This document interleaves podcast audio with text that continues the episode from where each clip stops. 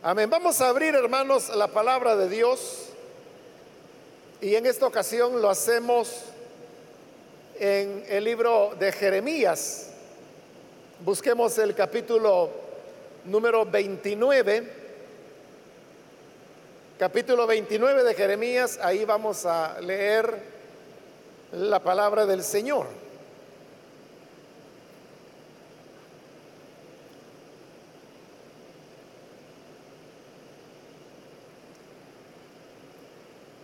Si lo tiene listo, la palabra del Señor nos dice en Jeremías capítulo 29, versículo 10 en adelante. Así dice el Señor, cuando a Babilonia se le hayan cumplido los 70 años, yo los visitaré y haré honor a mi promesa en favor de ustedes y los haré volver a este lugar.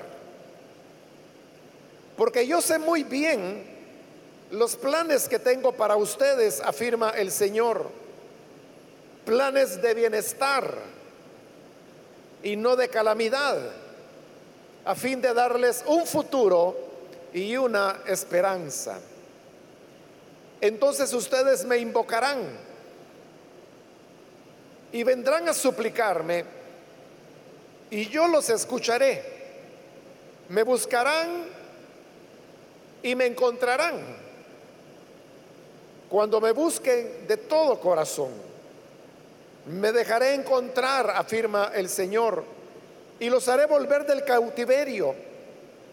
Yo los reuniré de todas las naciones y de todos los lugares a donde los haya dispersado y los haré volver al lugar del cual los deporté, afirma el Señor. Amén. Hasta ahí vamos a dejar la lectura. Pueden tomar sus asientos, por favor, hermanos.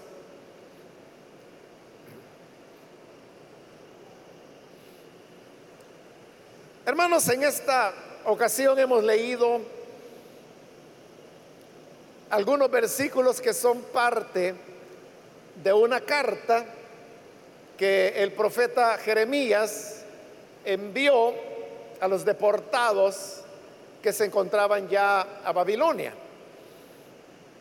Es decir, que aquí eh, nos encontramos ya dentro del periodo durante la deportación, ya que había habido un primer grupo de israelitas que habían sido derrotados en la batalla, Nabucodonosor había vencido a Israel y llevó parte de la población cautiva hacia Babilonia. Este fue un primer grupo. Más o menos siete años después hubo un segundo grupo y más o menos otros siete años después fue ya el tercer grupo que fue ya el último y decisivo cuando el templo fue destruido y toda la nación fue arrasada. Pero aquí nos encontramos en los primeros meses de la deportación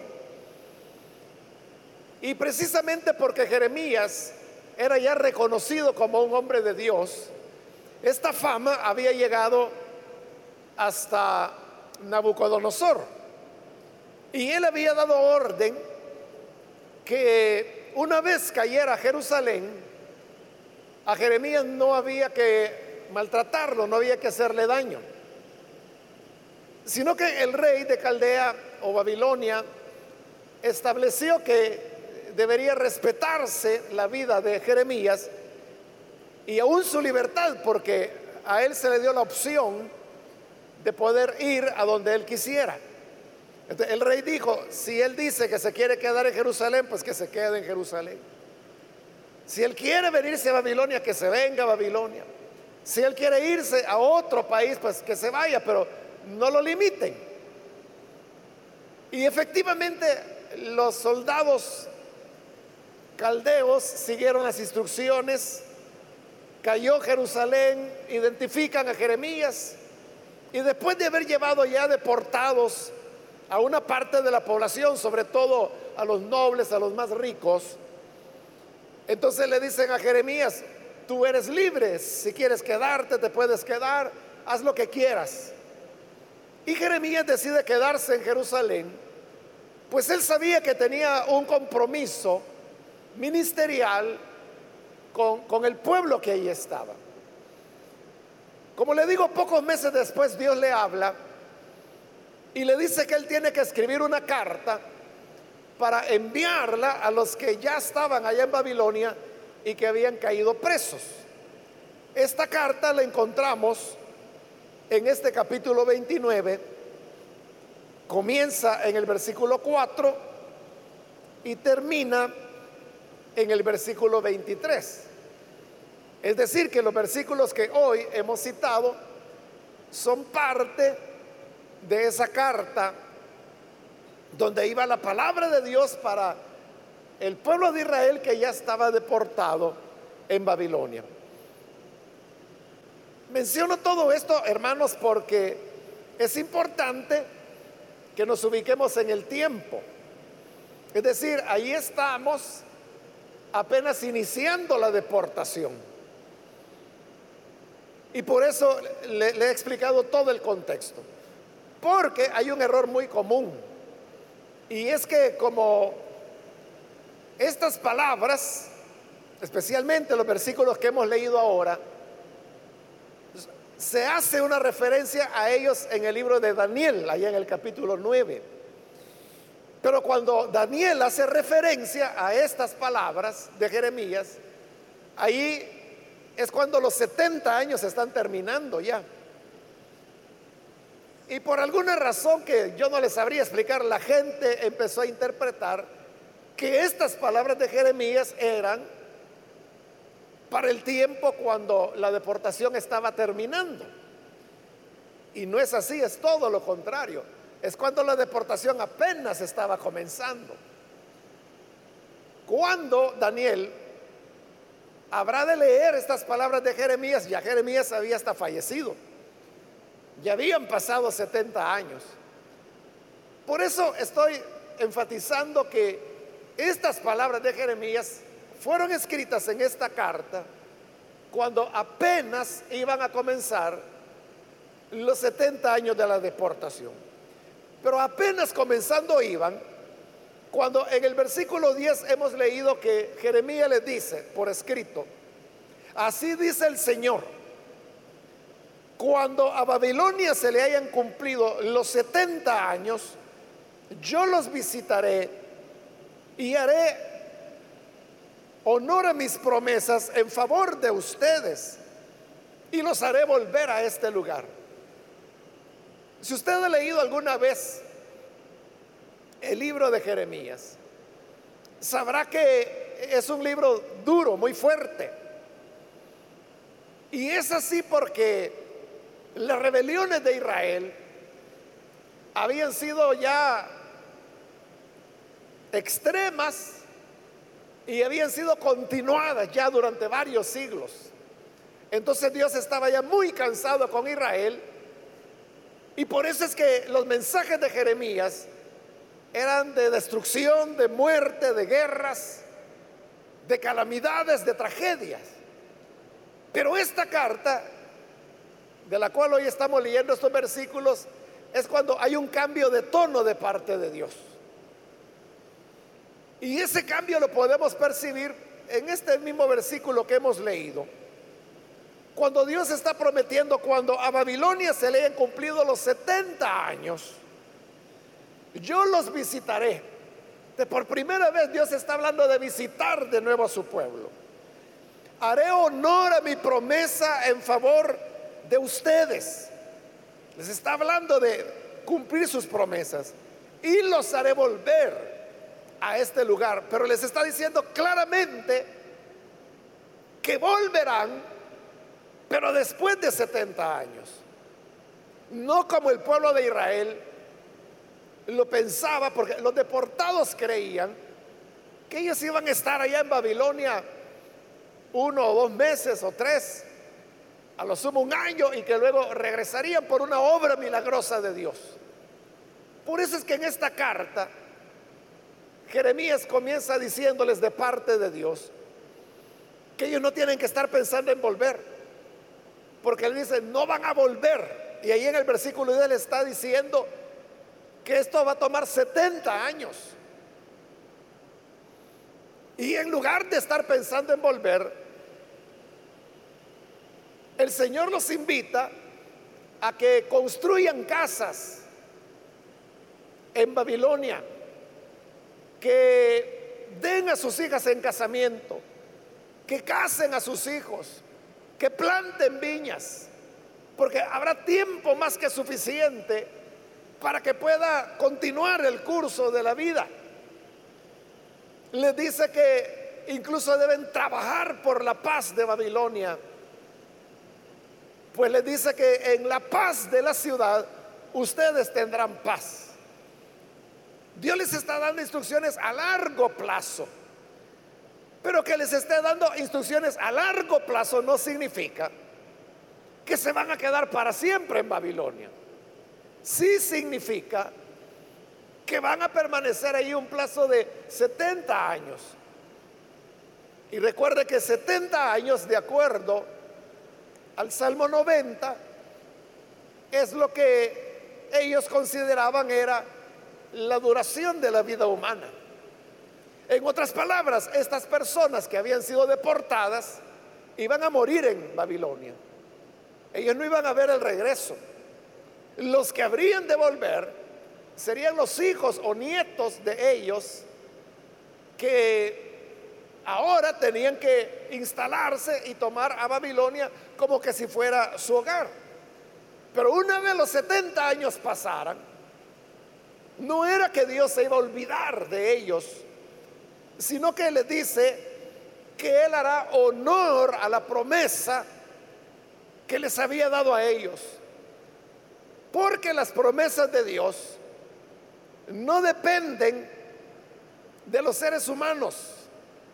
Las promesas de Dios dependen de Él, de la palabra que Dios ha dado. Y como Dios es verdad, Dios no miente, Dios es fiel. Como dice en las cartas pastorales que si nosotros somos infieles, Él continúa siendo fiel.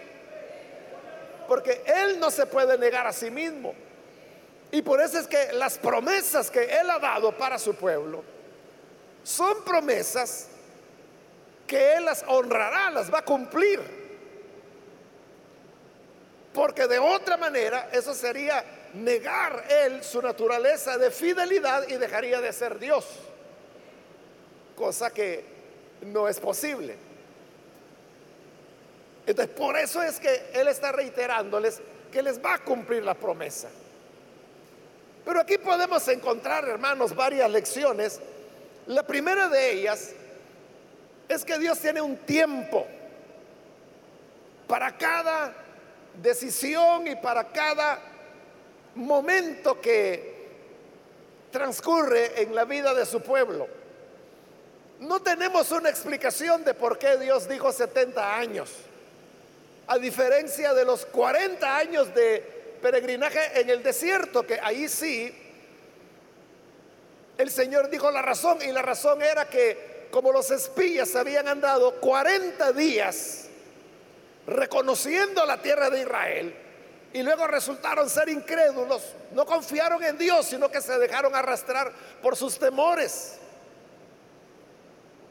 Entonces el Señor les dijo que iba a ser un año por cada día. Y así fueron 40 años. Ahora con el caso de Babilonia y la deportación, el Señor estableció 70 años. Posiblemente una razón sería que eso era lo que duraba la vida promedio de una persona. En los más fuertes, dice el Salmo 90, pudieran ser 80 años, pero en todo caso, a esas edades, ya la vida es cansada, es fatigada, y por eso tomaba como parámetro los 70 años. Pudiera ser eso, pero también pudiera ser que no tenía ninguna relación. Pero la verdad no cambia. Y la verdad es que Dios tiene momentos, tiene plazos. Tiene los momentos cuando Él va a obrar. Nosotros somos los que siempre, hermanos, estamos presurosos. Como ellos que ya querían volver a Jerusalén. Ni siquiera habían querido sembrar la tierra pensando de que antes que la cosecha viniera, ellos iban a estar de regreso en Jerusalén. Pero Dios les dice, no, no, tranquilos, compren propiedades, construyan casas, siembren la tierra, casen a sus hijos. Es que si alguien dijera, no, es que yo mi hija la voy a dar en matrimonio, pero cuando volvamos a Jerusalén, se le iba a hacer anciana y no se le iba a casar. Porque habría de pasar toda esa generación 70 años. Aún si esa hija en ese momento tenía 10 años, digamos, después de 70 iba a tener 80 y esa ya no era edad para que anduviera pensando en casarse. Por eso le dice, entregan a sus hijas en matrimonio. Hay entonces, hermanos, la verdad que, que Dios todo lo lleva en su momento.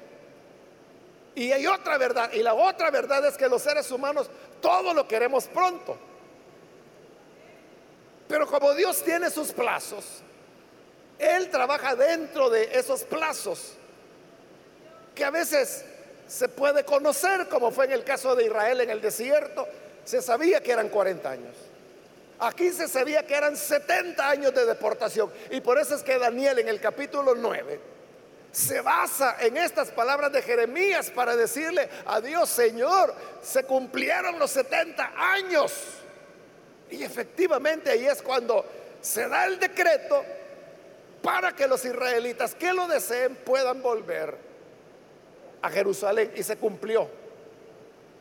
No la palabra de Jeremías, sino que la palabra de Dios que hoy les estaba diciendo a través de esta carta 70 años antes, yo haré honor a mi promesa que hice a ustedes y los haré volver a este lugar. Llegó el momento del cumplimiento. Pero le decía, estas son ocasiones en que se conocieron los plazos.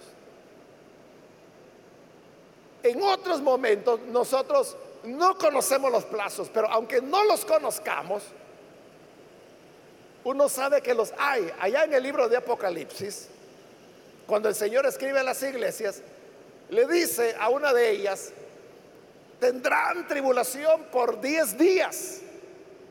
Te les está dando un plazo, que era un plazo que se podía medir en el calendario, en el tiempo. Pero a veces digo, Dios no nos da un plazo, sino que simplemente nos pide perseverancia. Ahora, ¿por qué Dios establece plazos y normalmente son largos? Porque ese es el tiempo, no que Él necesita para hacer algo. Es el tiempo que nosotros necesitamos para ser cambiados y ser transformados, para estar listos a recibir la respuesta de Dios. El problema no es que si Dios tiene o no tiene el poder para responder a algo. No, el punto es, estamos preparados para recibir eso que le pedimos. No es Dios el duro de convencer, somos nosotros los duros de transformar. Hermanos, el día de hoy con, con el ayuno de ahora, Estamos cumpliendo ya 10 años de haber iniciado este esfuerzo. Amén, gracias a Dios por eso. Pero como otras veces yo le he dicho, hermanos, cuando hemos cumplido otras cantidades de años, yo le he dicho que, que si desde el principio yo hubiera sabido que este esfuerzo iba a tomar tanto tiempo, si me hubieran dicho 10 años, entonces yo quizás hubiera valorado más la situación y hubiera dicho, bueno, vamos a dedicar 10 años de la vida de la iglesia a orar por una petición específica que es el tema de la violencia en nuestro país. Pero como no lo sabíamos, porque lo que le decía la expectativa humana es que uno cree que pronto habrá una respuesta. Pero Dios se toma más tiempo del que uno pudiera esperar. Y repito, no porque hay que convencerlo, o no porque Él necesita reunir las capacidades para hacer lo que uno le pide, no, Él puede hacerlo en el segundo mismo que lo pedimos. Pero somos nosotros los que tenemos que ser modelados, los que tenemos que ser transformados. Aquellos hermanos que han estado acá en este, en este esfuerzo durante 10 años, yo sé de que no todos pueden estar, bueno, a, lo mejor hay algún hermano o hermana que está aquí y que no se ha perdido ninguno de los 520 ayunos que hemos tenido. E, es posible que haya aquí algún hermano, merece premio. Pero lo más probable es que no. Que, que, usted ha venido, no sé, a unos 300 de ellos, no sé. O algunos apenas es su primer ayuno al que vienen, no lo sé. Yo mismo no he estado en todos los ayunos todos los años porque son 10 años, hermano, y, normalmente pues los compromisos a uno se los ponen en fines de semana. Y por esa causa pues ha habido varios ayunos en los cuales yo no he podido estar, pero, pero siempre que yo tengo el espacio, estoy acá. Pero después de estos 10 años, hermanos, Dios ha estado trabajando en nosotros. Y hemos dicho que lo que Dios busca es transformarnos, prepararnos para darnos la respuesta que nosotros le pedimos. Ahora, si usted me pregunta en qué hemos sido transformados, bueno, hay cosas muy evidentes, ¿verdad? Y es que hoy tenemos 10 años más que lo que teníamos cuando comenzamos a orar. Así que si usted tenía 20 cuando empezó este esfuerzo, hoy tiene 30, ¿no? El que tenía 40 hoy tiene 50. El que era soltero cuando inició este esfuerzo, hoy quizás hasta hijos tiene ya. Bueno, esa es una transformación obvia, ¿no? Pero hay otro tipo de transformaciones y es, hermanos, todo el aprendizaje, las enseñanzas que uno va adquiriendo, el conocimiento, el entendimiento que uno va recibiendo a partir pues de, todas las luchas que se han tenido en oración, porque hemos ido en estos 10 años al día, día al día, podríamos decir. Con las diversas situaciones que se han dado en temas de seguridad, hemos ido ahí al paso, al paso, al paso. Y, y esos son elementos que nos dejan un aprendizaje sin duda. Pero no solo nos hemos quedado, hermanos, orando, esperando a que Dios responda, sino que también se han iniciado esfuerzos, proyectos con jóvenes, con niños, intervención en comunidades, intervenciones en salud, en educación, en infraestructura. Usted sabe que las posibilidades económicas de nuestra iglesia no son tremendas, ¿verdad? Sino que más bien son limitadas. Vamos al día a día.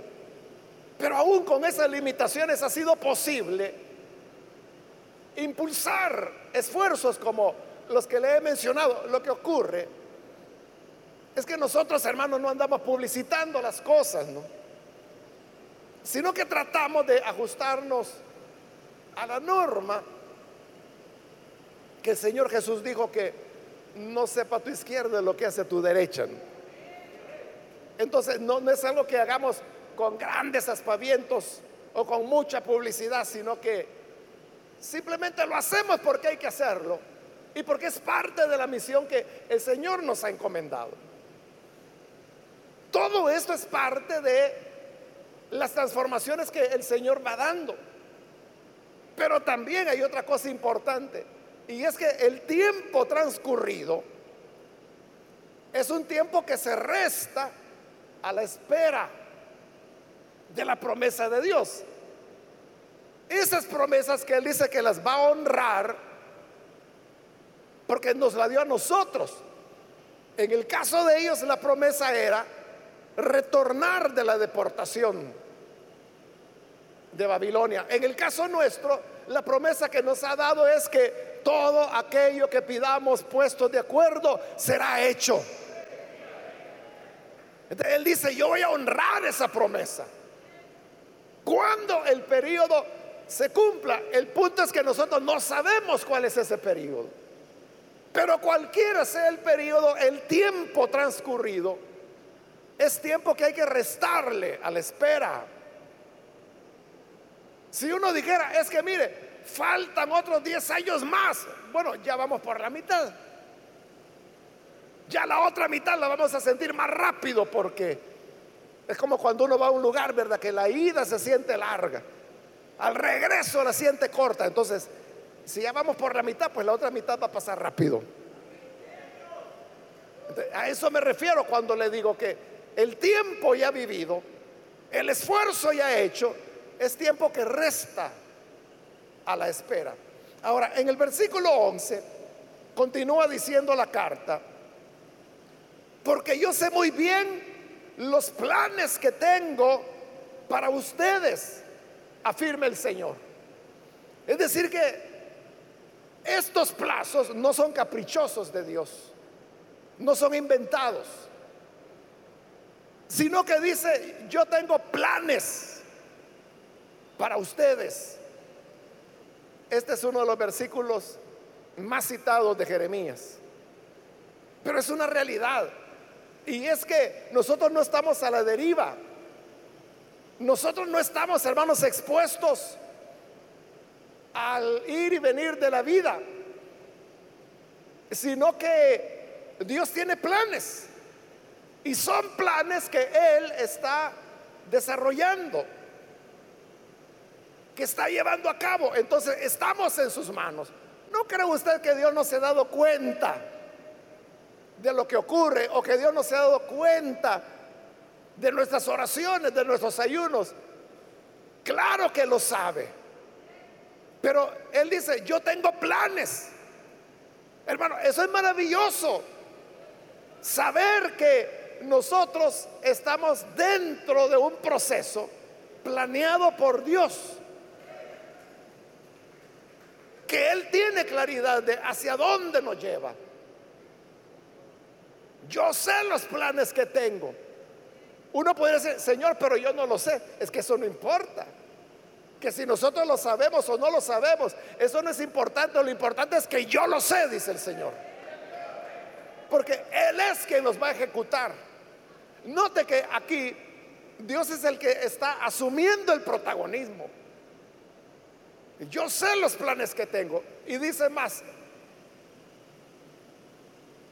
planes de bienestar y no de calamidad, a fin de darles un futuro y una esperanza.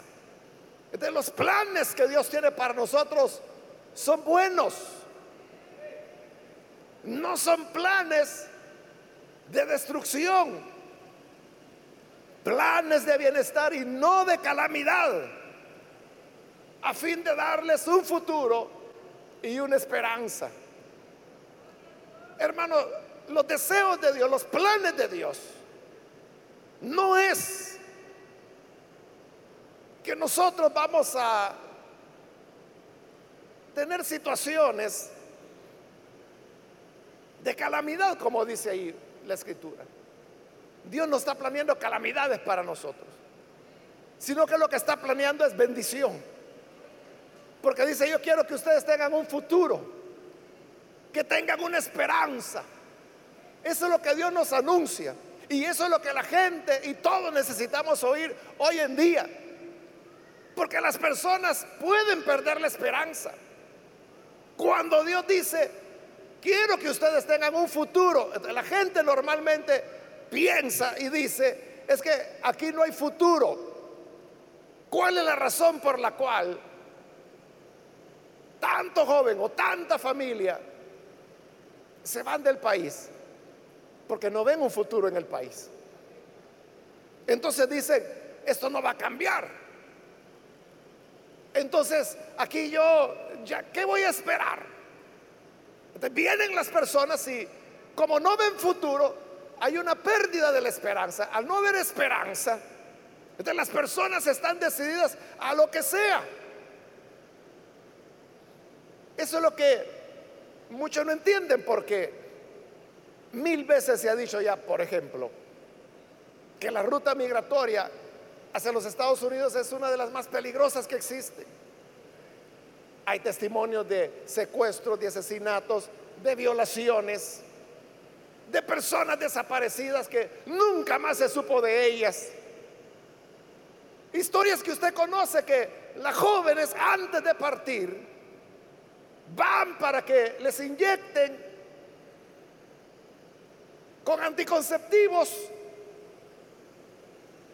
para que en caso de que sean violadas, pues al menos no vaya a haber un embarazo no deseado de una persona desconocida. Las personas están muy conscientes de los riesgos que enfrentan. Y usted puede preguntar, y, entonces si saben, si saben por qué van a eso, ¿por qué lo hacen? Es que eso es lo que ocurre cuando ya las personas no ven un futuro. Y si usted le dice, es que mire, es peligroso, usted puede terminar muerto. Es que es lo mismo, dice. Si me quedo voy a terminar muerto. pero si me voy pudiera quedar muerto, pero también pudiera que no y pudiera que llegue. Es porque no ven un futuro, no tienen una esperanza. Pero Dios dice, yo sé los planes que tengo para ustedes. Y no son planes de calamidad, son planes de bendición para que tengan un futuro, para que tengan una esperanza. Esto, hermanos, es lo que nos llena de esperanza, que a pesar de las situaciones que se puedan enfrentar, siempre hay una esperanza. Lo que ocurre, hermanos, es que nosotros tenemos una tendencia a ver lo negativo. Y siempre decimos, las cosas están peores. Y no es cierto. Hace unas tres semanas, hermanos, estuvo aquí en el país un... Él es un... No sé si es estadounidense o qué, pero la cosa es que él es un extranjero, pero él escribió hace años un libro, no recuerdo en este momento el título del libro, pero la cuestión es que en este libro él demuestra que los mejores tiempos que la humanidad está viviendo son los que vivimos en la actualidad. Y lo hace a través de estadísticas y de demostraciones. Entonces, él estuvo aquí en El Salvador hace más o menos como tres semanas y vino a dar una conferencia y la conferencia era demostrar que El Salvador de ahora es el mejor país que hemos tenido en toda la historia. Y lo hace de esa manera, a través de estadísticas, datos. Entonces, él va demostrando cómo la, vida ha ido mejorando. Y él incluso reconoce, él sabe perfectamente el tema de violencia que vivimos. Pero estadísticamente él demuestra que es verdad, tenemos una epidemia de violencia y de muerte en nuestro país, pero ha habido en el pasado periodos peores que el que ahora vivimos. En ese sentido relativo es que estamos mejor. Él no está diciendo que somos el mejor país del mundo, no, no. Él lo que está diciendo es que las condiciones que ahora se viven son mejores que las que se vivieron nunca antes en el país. Y así él lo demuestra en todo el mundo. Y este libro que él publicó, que fue hace varios años, hermano, fue un exitazo. Y por eso es que lo invitan, como yo no sé quién lo invitó aquí al país, pero ¿por qué lo invitan? Porque su manera de ver las cosas es diferente a como todos los demás seres humanos la vemos. O sea, todos vemos lo negativo. Hoy por la mañana estaba leyendo una historia por ahí porque el día de hoy se cumple no sé qué aniversario. No, me recuerdo, 90 y no sé cuántos años que fue incendiado el primer Palacio Nacional que hubo aquí en El Salvador. Porque en el, Ese se incendió. Entonces construyeron uno nuevo que es el Palacio Nacional que tenemos ahora, ahí frente a la Plaza Barrios. Ese es nuevo, digamos, porque el anterior fue el incendiado. Pero en ese, en el palacio anterior, era donde estaban los tres poderes, es decir, ahí estaba el poder legislativo, el poder judicial y el poder ejecutivo. O sea, estaban todos en el mismo edificio. Y la, la noticia que recuerda esa fecha que hoy, hoy es el aniversario de ese incendio, dice que el palacio no es que fuera un accidente, fue incendiado premeditadamente. Y fue incendiado por el que era presidente de la República en esa época y lo mandó a incendiar porque se había descubierto prácticas consistentes de corrupción que él había hecho. Y se había llegado ya a un punto de escándalo. Entonces, para desviar la atención del escándalo, él mandó incendiar el palacio, sede de los tres poderes. Algo muy similar ¿no? a lo que Hitler hizo allá en 1933 en Alemania para poder tomar el poder ¿no? y establecer la dictadura que luego llevó a la Segunda Guerra Mundial. Ahora, lo que le quiero decir es que una persona que había leído la noticia esa dejó un comentario. En el comentario decía, increíble decía que en un mismo edificio cupieran todos los diputados, todo el poder judicial y todo el poder ejecutivo. Y estaban todos los ministerios de educación, de defensa, a saber cómo se llamaban en esa época, pero todo estaba ahí. Entonces él decía, qué tiempos esos de decencia y de honradez. Imagínense, qué tiempos esos de decencia y de honradez sí de honradez, como que no leyó, ¿verdad? Como que solo vio la foto, porque está la foto de el primer palacio. Bueno, no foto, es como un grabado más bien. ¿Cuál decencia? Si el aniversario lo que está diciendo es que eso fue incendiado para ocultar corrupción. ¿De qué decencia está hablando? Y si él habla de tiempos que eran tranquilos, que eran bonitos, Mire qué bonito era que le dan fuego a la sede de los tres poderes. ¿Cómo es posible que si la noticia es esa, la gente está diciendo, qué hermosos tiempos esos que se vivieron? Hermano, pero hoy, ¿quién le va a ir a dar fuego a la casa presidencial, por ejemplo? ¿O quién le va a ir a dar fuego a la Asamblea Legislativa? ¿O quién le va a ir a dar fuego a las diferentes sedes porque no tienen un edificio, ¿verdad? Del, Poder Judicial. O sea, a nadie se le ocurre ahora. Pero lo hicieron y lo hizo el mismo presidente. Es lo que le digo, la gente tiende a ver como que hoy estamos peor y no, hubo momentos peores en el pasado. Entonces, si hay futuro y Dios nos dice, yo sé los planes que tengo para ustedes y son planes de bien son planes de bienestar, no de calamidad, para que tengan un futuro, para que tengan una esperanza.